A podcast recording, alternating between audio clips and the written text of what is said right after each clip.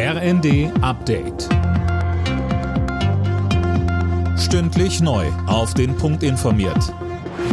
Ich bin Linda Bachmann. Guten Abend. Bundesaußenministerin Baerbock hat überraschend die Ostukraine besucht. Sie war am Nachmittag in Kharkiv und kündigte weitere Hilfe an.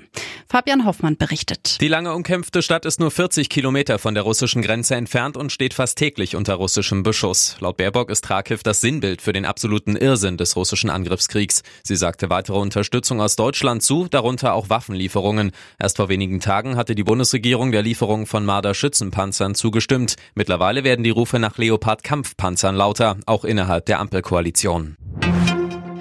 Im Berliner Kanzleramt geht es aktuell um die Verkehrswende. Und Streit innerhalb der Ampelregierung ist beim Mobilitätsgipfel vorprogrammiert. Für die FDP kommt das Auto beim Ausbau der Infrastruktur zu kurz. Die Grünen und Umweltverbände wollen den Fokus auf Straßensanierungen, ÖPNV und Fahrrad legen.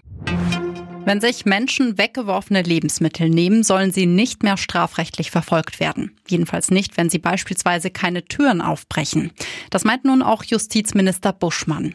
Er schließt sich dem Vorschlag von Ernährungsminister Özdemir an. Der ist dafür, das sogenannte Containern zu erlauben und sagt, wenn jemand den Container eines Supermarktes öffnet und verzehrfähige Lebensmittel mitnimmt, soll dafür künftig niemand mehr wegen Diebstahl belangt werden. Das ist ein Gebot der Vernunft. Vernunft leistet auch einen Beitrag dazu, dass wir unsere Gerichte, dass wir unsere Polizei entlasten.